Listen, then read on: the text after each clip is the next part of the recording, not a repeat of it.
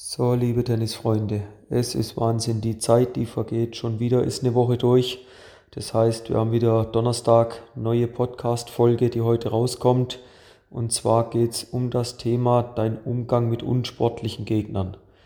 Ich denke, wir alle haben schon das Glück gehabt, mal gegen einen unsportlichen Gegner zu spielen.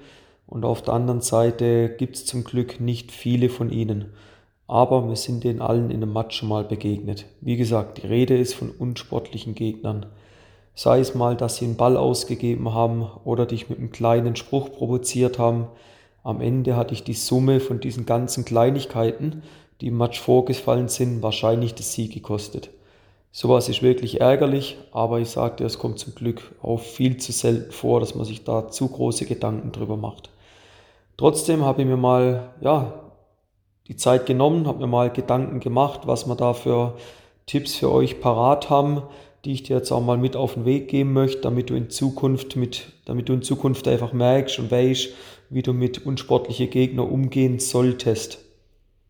Mir rede hier nicht von Tipps jetzt, hol den Referee auf den Platz, weil Erfahrung hat gezeigt, es bringt relativ wenig, weil genau in dem Moment, wo der Referee am Platz dann weilt, die unsportlichen Gegner, die geben ihre Haltung wieder ab und gehen wieder zurück in den normalen Modus. Ist der Referee wieder vom Platz, werden sie wieder anfangen. Also das bringt relativ wenig, wenn du den Referee holst. Bei einem groben Vergehen schon, aber ich möchte jetzt einfach mal Wege zeigen, wie du das auch ohne Referee hinbringen kannst. Die ganzen Punkte, die ich dir jetzt zeigen werde, das sind gleich fünf an der Zahl, sollen dir Lösungsmöglichkeiten aufzeigen, wie du in Zukunft ohne fremde Hilfe den richtigen Umgang mit unsportlichen Gegnern lernst. Als Tipp Nummer eins habe ich für dich, bleib konzentriert. Konzentriert auf was wirst du jetzt sagen? Zuallererst musst du wissen, dass es aufgrund von der Intensität, die ein Tennismatch bietet, nicht zu schaffen sein wird, sich über die gesamte Zeit, die gesamte Dauer des Matches zu konzentrieren. Vielmehr musst du gucken, dass du ein Gespür dafür entwickelst, wann es besonders wichtig ist, sich zu konzentrieren. Konzentration steht somit also auch aufpassen im Kontext mit der Kondition. Umso besser dein physischer Zustand ist, desto einfacher wird es dir fallen, dass dich auch auf die Sache konzentrieren kannst. Wenn du es nicht glaubst, mach gerne mal einen kleinen Selbsttest, der sieht folgendermaßen aus. Du nimmst ein paar knifflige Mathematikaufgaben, schaust, dass du einen Belastungspuls von ca. 170 erreichen kannst und dann probierst du die Aufgaben zu lösen. Es wird da definitiv schwer fallen. Hingegen bei einem Puls von um die 100 Schläge die Minute wirst du die Aufgaben, wenn den Mathe jetzt nicht so wie ich auf den Kopf gefallen bist, dann wirst du die Aufgaben ohne Probleme lösen zu können. Ja, um nochmals auf die Frage zurückzukommen, auf was soll ich also konzentriert bleiben? Konzentriere dich immer auf den nächsten Schlag, Konzentriere dich auf die Visualisierung deiner nächsten Handlung. Schenk deinem Gegner nicht die Aufmerksamkeit, sondern schenk deinen positiven Gedanken die Aufmerksamkeit. Denn das kannst du steuern und damit schaffst du es ein Stück weit, ja, bei der Sache zu bleiben. Der zweite Tipp, den ich für euch parat habe, ist das Thema Fokus. Ich habe es gerade am Ende vom ersten Tipp schon angedeutet. Konzentriere dich auf die Visualisierung der nächsten Handlung. Das bedeutet, setz den Fokus auf die wesentlichen Dinge, die du als Person selbst aktiv beeinflussen kannst. Deine Gegner, die wirst du nicht beeinflussen können und das musst auch gar nicht. Aber du kannst sehr wohl deine nächste Handlung, zum Beispiel deinen kommenden Return beeinflussen. Ja, nochmals, fokussiere dich auf Dinge, die du aktiv beeinflussen kannst. Alles andere ist nicht produktiv und somit auch nicht zielführend. Der dritte Tipp, Lerne das Chaos zu kontrollieren. Du kannst davon ausgehen, dass dein Gegner in seinem Verhalten eine Option sieht, dich zu schwächen, dich von deiner Linie abbringen möchte. Das wird er versuchen, indem er bewusst diese, ja, diese Provokationen, diese Bescheißereien einstreut. Was will er damit erreichen? Er will Chaos bei dir erreichen. Wenn er das schafft, zeigst du deinem Gegner, dass er eigentlich stets Herr der Lage ist. Überleg dir jetzt doch mal, wie es dazu kommen konnte, dass dein Gegner den letzten knappen Ball ausgegeben hat.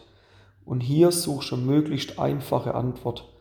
Könnte es nicht sein, dass du zu viel gewollt hast, dass du dich dazu hinreißen hast lassen, zu dicht an die Linie zu spielen? Ruf da bitte nochmal in Erinnerung. Tennis ist ein Spiel, was von Fehlern lebt. Bring deinen Gegner dazu, dass er den nächsten leichten Fehler macht. Üb dich darin, wenn es sein muss, mit Geduld. Zeig, wenn es nötig ist, deinem Gegner, dass du in der Lage bist, den Ball zehnmal cross ins Feld, ins Feld zu spielen. Und dies eben mit der nötigen Länge und dem nötigen Abstand zu den beiden Linien, also sowohl zu der Seitenlinie als auch zu der Grundlinie. Ja? Zeig dem Gegner, dass du Herr der Situation bist. Übergib nicht die Verantwortung an den Gegner rüber. Da kommen wir dann auch direkt zum Tipp Nummer 4 und das bestätigt es dann nochmal. Du musst der Boss auf dem Platz sein. Lern dich durchzusetzen. Lern Verantwortung zu übernehmen.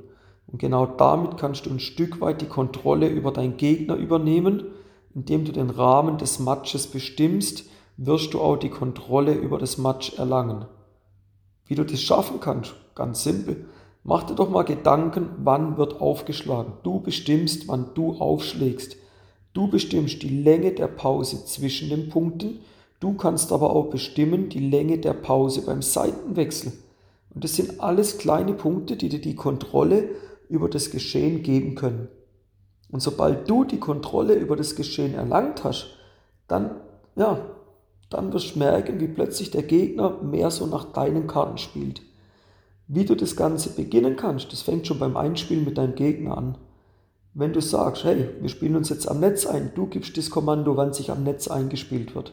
Du, beginn, du bestimmst das Kommando, wann wird sich einserviert und so weiter. Ja? Und da musst schauen, dass du ein Stück weit die Kontrolle behältst, dass du die nächsten Handlungen bestimmst und damit wirst du schaffen, dass wesentlich weniger unsportliche Handlungen hervorkommen, wo dich dann aus dem Konzept bringen. Der letzte Tipp, er ist schwer einzubauen, ja, aber könnt's mal probieren, ist, du musst den Ernstfall trainieren. Bau doch mal bewusst in deine Trainingsmatches solche Störfaktoren wie ein unfairer Spieler mit ein. Ja, ich weiß, das ist simuliert, aber lieber eine gute Simulation, als es nie zu trainieren. Ne? Mach da mal da den Gedanken. Und das ist auch wieder einer der Gründe, warum ich das so wichtig erachte, warum mehr frei gespielt werden soll. Du hast dann, wenn er mehr frei spielt, habt ihr die Möglichkeit, dem Trainingspartner mal die Rolle vom unfairen Spieler zuzugeben das heißt, jede knappe Entscheidung wird er ausgeben. Er wird auch mal bewusst ein bisschen, ja, dich provozieren, mal einen blöden Spruch rübergeben. Und jetzt kannst du wunderbar diese ersten Tipps, dieses konzentriert bleiben, Fokus, Chaos, Chaos kontrollieren und eben der Boss auf dem Platz sein, das kannst du jetzt wunderbar trainieren.